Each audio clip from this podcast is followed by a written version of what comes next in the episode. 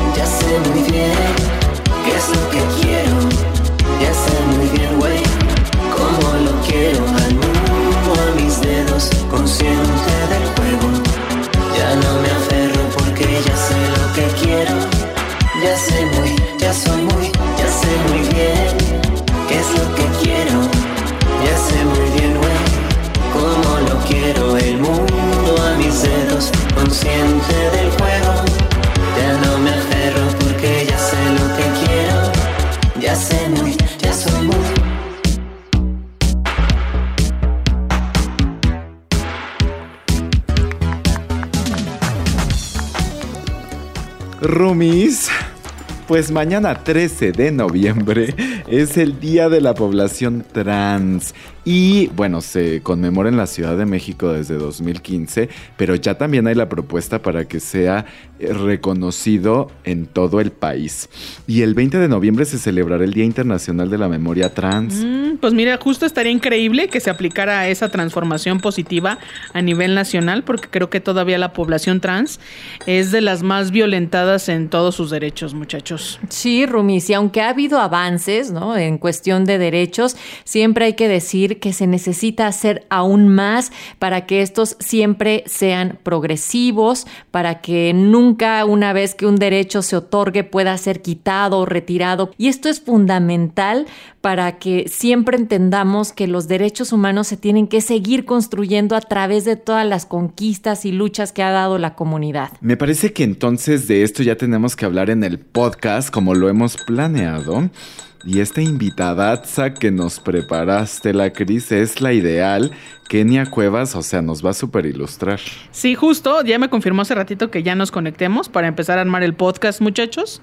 Así es de que... Ay, mana, qué emoción, porque además ella estrella, ella personalidad, la he visto así pasearse en el Congreso de la Ciudad de México, o sea, ya todo mundo haciendo fila para la foto, en fin, espacios en donde se ha dado avance legislativo, sin duda, a través de iniciativas, proposiciones, dictámenes y que ha tenido un papel fundamental para seguir desarrollando, para estar también en representación de la comunidad trans. Y también diría esto, que las leyes se hacen por personas y normalmente este tipo de iniciativas y de leyes responden a las comunidades, a la ciudadanía que impulsa la causa, que está exigiendo, que está luchando y en este caso pues no es la diferencia, la población trans ha estado a pie del cañón, ha luchado por acceder a esta vida con todos los derechos que todas, todes merecemos. Pues muy bien, Natalia, así es, entonces con esto vamos a iniciar el podcast, muchachos.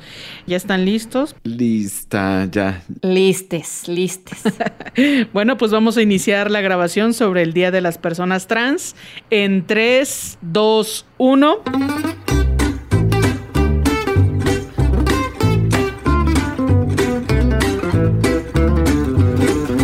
Transeúntes honores de este departamento pintado en esta ocasión de azul, rosa y blanco, pásenle a lo barrido, aprovechen que todavía hay luz de día, que son las cinco y media de la tarde o tantitito más, porque a partir de nuestra siguiente emisión ya vamos a estar a las nueve y media de la noche para que también armen su precopeo con tés o con lo que quieran, pero que estén aquí presentes en las conversaciones que tenemos semana con semana de las diversidades. Y hoy toca un tema fundamental del cual hemos insistido, hablado, pero con un personajazazazo, porque hablaremos sobre lo trans, lo diverso y mucho más. Queridísime Alex, ¿cómo estás? Hola Rumi, así es, ya vamos a tener nuevo horario, pero pueden interactuar a cualquier hora por nuestras redes en el Instagram arroba variopinto.69, Facebook y Twitter en el arroba variopinto69. Esas son nuestras cuentas, pero también al WhatsApp 55 12 33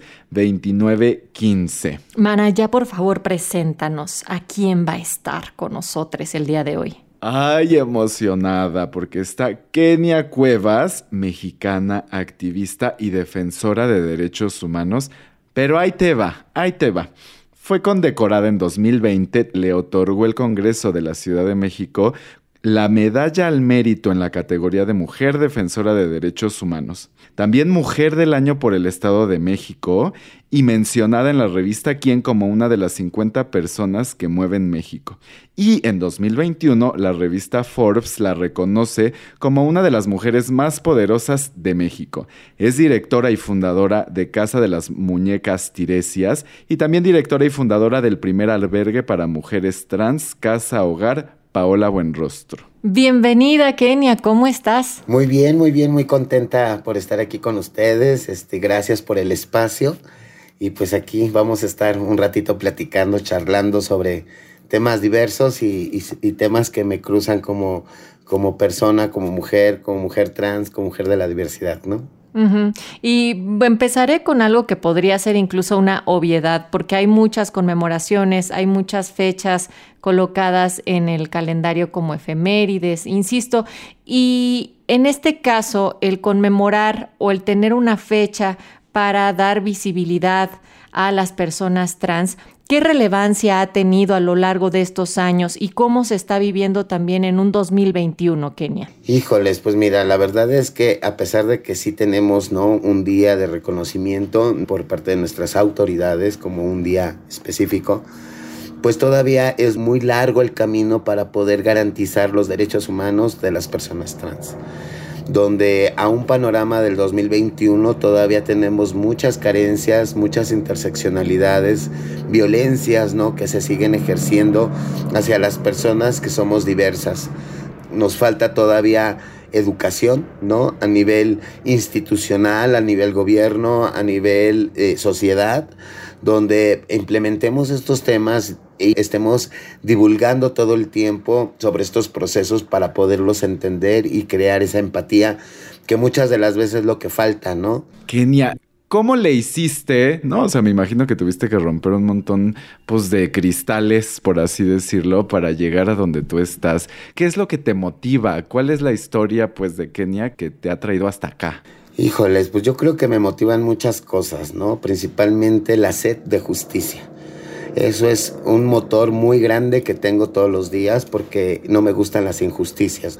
Y aparte mi propio proceso de vida, ¿no? Como mujer trans, me ha tocado colocarme en espacios de vulnerabilidad o en momentos de vulnerabilidad, el cual pues he tenido que enfrentar sola, ¿no? Eh, y, y he tenido que sacar agallas desde no sé dónde para poder salir adelante. Sin embargo, pues el camino no ha sido fácil, obvio, ha sido un camino muy largo, he roto, como dices, muchos cristales, pero ha sido también eh, de una forma, pues te podría decir inteligente, pero más bien de una forma estratégica aprendí a ya no enojarme.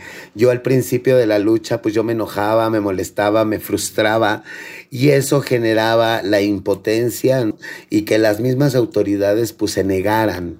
Sin embargo, empecé a tener una estrategia de proponer lejos de pelear Y creo que eso me ha funcionado para poder tener esta pues empatía con las autoridades, con las instituciones para ir mejorando las condiciones, porque también hay un desconocimiento muy grande, ¿no? De cómo tratarnos, de cómo dirigirse, qué significa ser trans, qué significa ser gay, porque nadie nos enseña.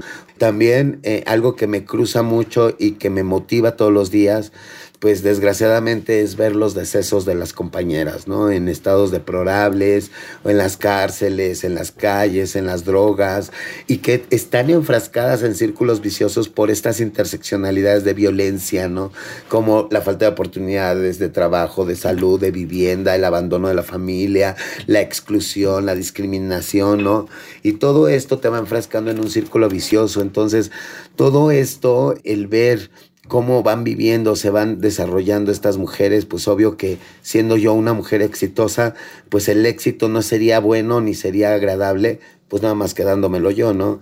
El éxito debe de compartirse, debe de compartirse los conocimientos, los aprendizajes, y creo que eso es lo que ahora estoy haciendo y ese es mi motor todos los días. Hablemos sobre los prejuicios que prevalecen o digamos los más grandes que prevalecen y que están generando este tipo de violencias que someten a la comunidad trans en condiciones a veces tremendas? Pues yo creo que el prejuicio más grande son los estereotipos, ¿no? Cómo marca la sociedad de cómo debe de comportarse un hombre y una mujer.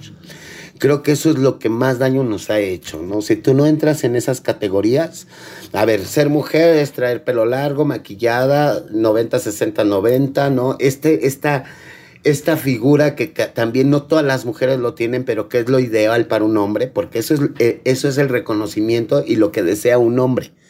Entonces lo marcan como un estereotipo y si no lo cubres, entonces eres una mujer fea, eres gorda, eres esto, eres lo otro y te discriminan y si no eres mujer, pues peor, ¿no?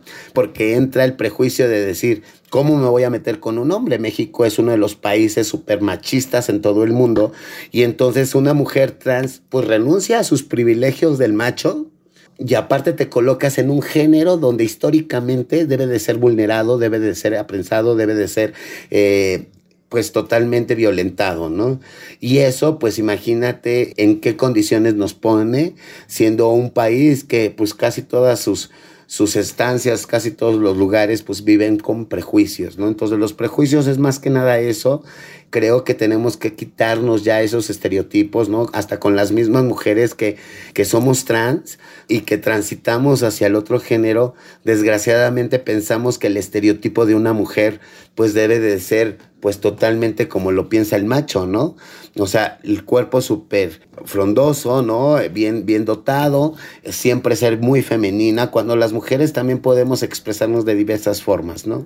Pero justo, digamos, en estas fechas de conmemoración de visibilización, ¿qué otras cosas hay que visibilizar desde tu punto de vista, además de estos que ya abordaste? Yo creo que lo más importante que tenemos que ya accionar es crear una materia que exista en la educación básica sobre estos temas.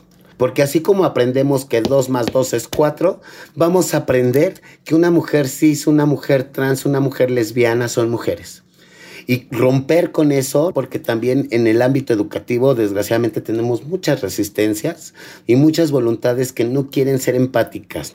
Desgraciadamente, es en el único ámbito donde no han permitido porque pues también, a pesar de que la educación debería ser generalizada y es un derecho humano para todos y todas, eso no existe, ¿no? Las escuelas son discriminatorias, las escuelas son excluyentes, y no nomás con las personas LGBT, por el niño que es pobre, el niño que viene sin lunch, el niño que viene con piojos, ¿no?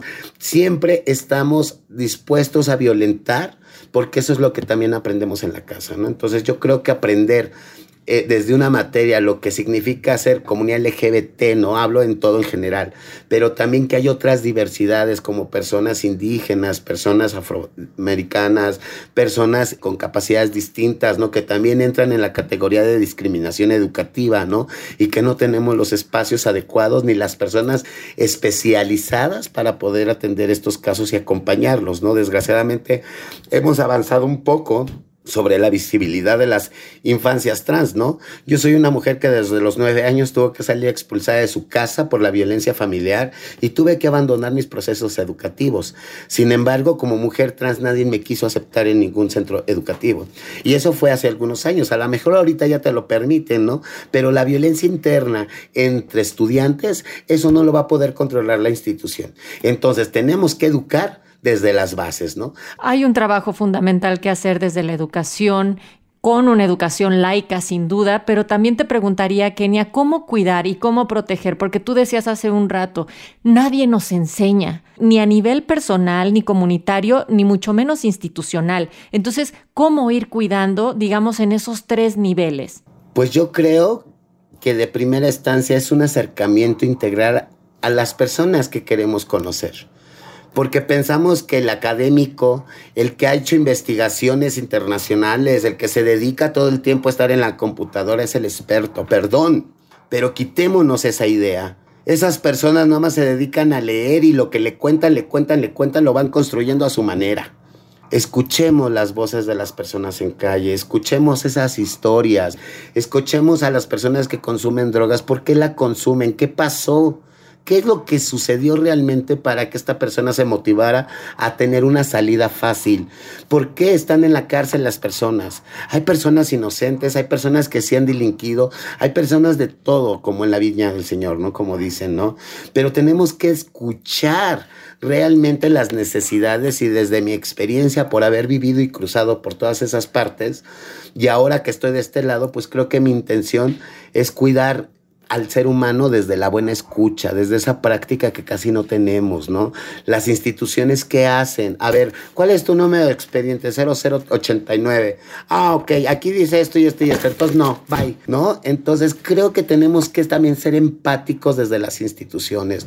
Tenemos que trabajar muchísimo, la verdad es que yo todos los días me levanto y digo, hay que hacer muchas cosas, nunca me voy a la cama pensando que ya es todo a veces terminamos con algo y ya vienen cosas nuevas, ¿no? Entonces tenemos que seguir preparándonos para poder acompañar a estas mujeres desde la buena escucha, desde sus necesidades, desde sus deseos y desde sus propias carencias, cómo podemos crear esa ruta de acompañamiento. En mi caso, Casa Hogar Paola Buenrostro, cuando nos llega alguien, pues siempre sabemos escuchar, ¿no? A ver qué pasó. Ah, no, pues me corrieron de mi casa, eh, empecé a usar drogas, caí a la cárcel, pero soy migrante, vengo, y mi sueño es el americano, ¿no? Y yo nomás vengo de tránsito. Entonces empezamos a enfocar un acompañamiento integral desde la educación para que se vayan preparando, desde cambio de hábitos, desde la regulación de sus documentos, checar su salud. O sea, cuando una persona se siente acompañada y está viendo que sí tiene acceso a derechos, creo que le cambias la mirada, ¿no? Y entonces ella empieza a trabajar en sí misma y empieza a trabajar sobre esas adicciones, empieza a trabajar sobre esos prejuicios, sobre esos duelos, sobre esos resentimientos que le han provocado todos estos procesos. Pero una persona que está en la academia, que nunca se ha drogado, ni nunca ha sentido lo que es estar drogado por una decepción o por un eh, resentimiento o porque un abandono o por falta, o sea, hay mil y una formas para llegar a las drogas o por pertenencia, lo que tú quieras, si nunca lo ha estado, ¿cómo puede hablar y emprender todo un programa para atención a drogas? Digo, no se puede de esa forma. Y esa forma es como ha venido operando históricamente la política, el país, las instituciones. Quitémonos esa mirada de que los profesionales, yo no descarto que tengan cierto conocimiento, ¿no? Yo no descarto que a través de las de buenas escuchas de diversos libros, de diversas personas, puedan entender el problema. Pero de eso, a que realmente le demos voz a las personas en su realidad y que las escuchemos y a través de esas escuchas creemos estrategias integrales, creo que eso nos va a abrir un panorama distinto al que hemos venido construyendo pues, desde la academia y desde la superioridad, porque como yo soy superior y yo estudié, entonces yo soy el que sabe, pero como yo no estudié, yo soy una mujer que no estudió, entonces yo no sé. Una vez a mí me dijeron, ¿cómo diriges un albergue y no más tienes tu primaria cuando todavía acababa de terminar mi primaria? Y le dije, y dale gracias a Dios, le dije, porque imagínate abrir una organización sin saber leer ni escribir. Le dije, y ve con qué responsabilidad y con qué ética he dirigido una de las organizaciones más potentes en la actualidad en México. Justo es un ejemplo de cuando quieres hacer las cosas, pues no importa, con, con, las herramientas que tenemos es más que suficiente. Pues cuéntanos tus redes para que la gente te busque, para que la gente que quiera participar contigo en tus proyectos pueda conocerlos más. Bueno, en Facebook estamos como Casa de las Muñecas Tiresias AC. En Twitter e Instagram estamos como C Tiresias. Eh, arroba Cetiresias, nuestro número telefónico es el 55 81 69 45 12. Hay un espacio donde tenemos eh, talleristas, capacitadores, ¿no? Que tengan algún conocimiento, algún saber que quieran compartir, ¿no? Ya sea en un curso, en un taller, en un diplomado, pues bienvenidos, ¿no? Porque esto es la misma construcción que le estamos dando a las chicas. O hay otras personas que a lo mejor se quieren unir a la estructura de la organización y ya con su profesionalización tenemos muchas coordinaciones en las cuales pueden participar comunicación, diseño, acompañamiento, lo legal, este, psicología, ¿no? O sea, quien quiera participar ya de manera activa en la estructura, pues puede hacerlo. Y también tenemos una cuenta de PayPal y recibimos donaciones también en especie, como medicamento no caduco, despensa no pedecedera, ropa en buen estado, artículos de limpieza y de aseo personal y de papelería. Kenia, eh, muchísimas gracias por haberte paseado por este espacio variopinto queremos agradecerte y felicitarte, además de por todos esos premios y cosas muy visibles, por seguir construyéndote como un mejor ser humano y por ayudar a que nosotros también lo seamos, entendiendo cada vez más que podemos ser parejos, que podemos entendernos, que podemos apoyarnos y que la justicia tendría que ser la causa también de todas y de todes. Gracias, Kenia. Te mandamos un fuerte abrazo. No, pues muchas gracias a ustedes y también decirle a todas las personas que nuestra mayor venganza es que seamos felices. Cuídense. Exacto. Muchas gracias. Ahí están las redes y nosotros nos escuchamos el próximo viernes. No se olviden, vamos a cambiar de horario, así es que no anden perdidas, perdidos, perdides por aquí a las 17.30. Acuérdense, a las nueve y media de la noche, ahí se preparan su bebida favorita y nos ponemos a hacer una muy buena fiesta diversa, porque además vamos a estar hablando sobre temas que seguramente a toda la audiencia le van a interesar, así es que aquí en Radio Educación a través de todas las otras estaciones que se hermanan y que retransmiten este variotón que se puede llegar a hacer, pues les agradecemos mucho. Nos encontramos el próximo viernes, ya lo saben, a las 9.30 de la noche.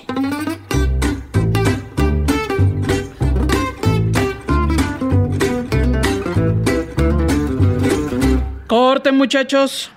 Ay, pues harta reflexión con Kenia de sobre todo más allá de alguna letra, pues de seres humanos, ¿no? De, nos recuerda de cómo rompernos de todas esas creencias que tenemos y volvernos a construir y ver a todos como, pues eso, como seres humanos, como lo hemos dicho en otras ocasiones. Y estos cruces de las interseccionalidades que Kenia nos lo manejó magistralmente, está súper bueno. Ay, Hay que hablar más de eso.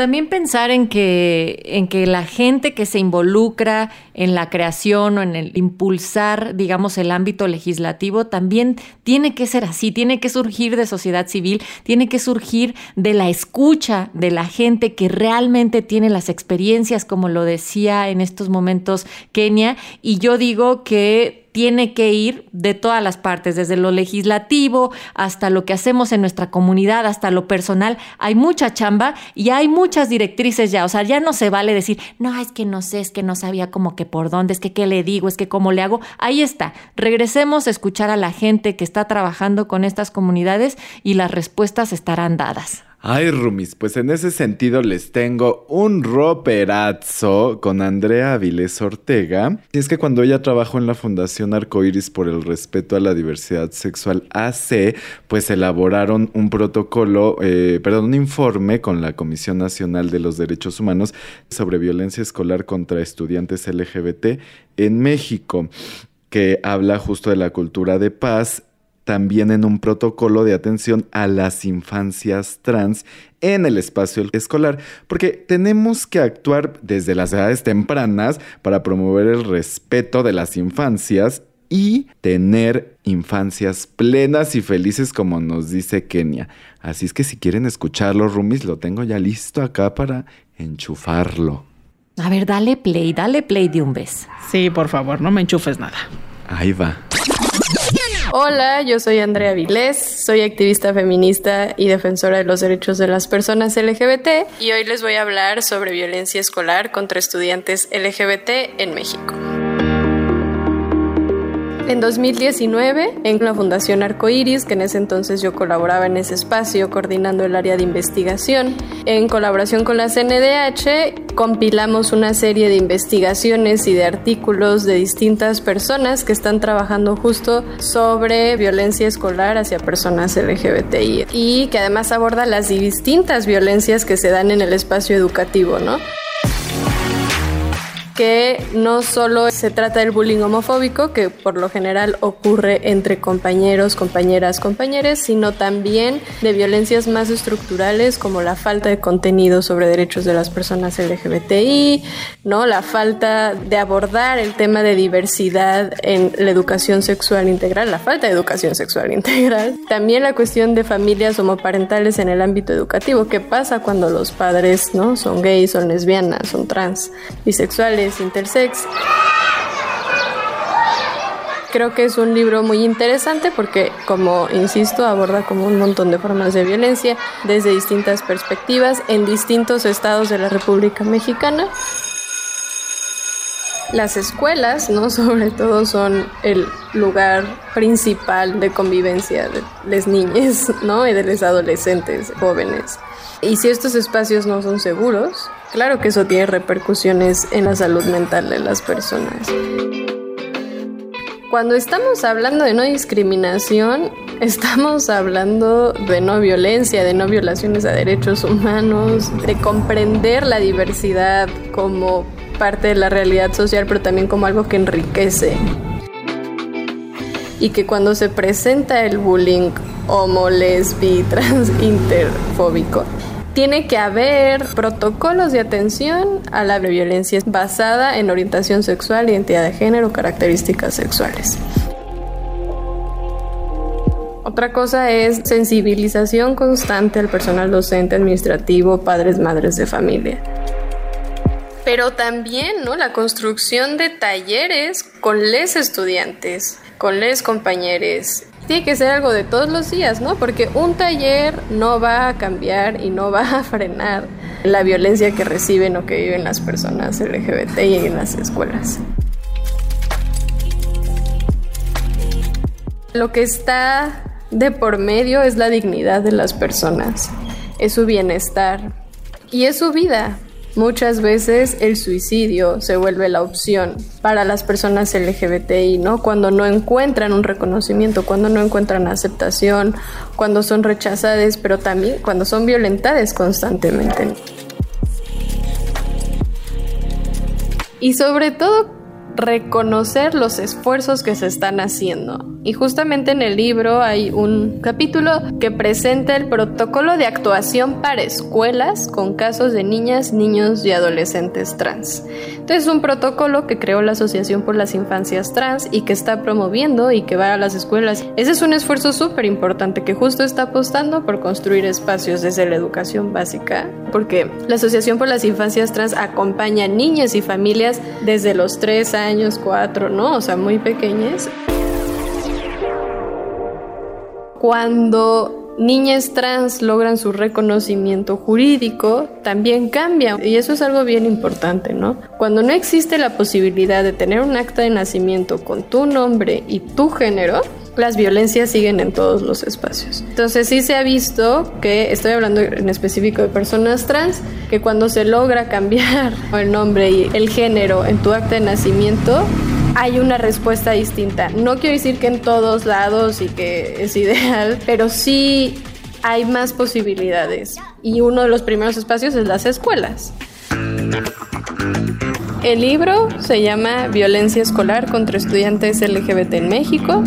Se publicó en diciembre del año pasado y lo pueden encontrar pues en la página de la Fundación Arcoiris por el respeto a la diversidad sexual, también ¿no? en la página de la Comisión Nacional de Derechos Humanos. Es bien importante reconocer que la diversidad enriquece, que no borra a nadie, pues nada, continuar quienes hacemos activismo pues en, en esto, pero también pues sumar ¿no? a la sociedad en general porque es una responsabilidad de todas, todos y todes. Variopinto 69.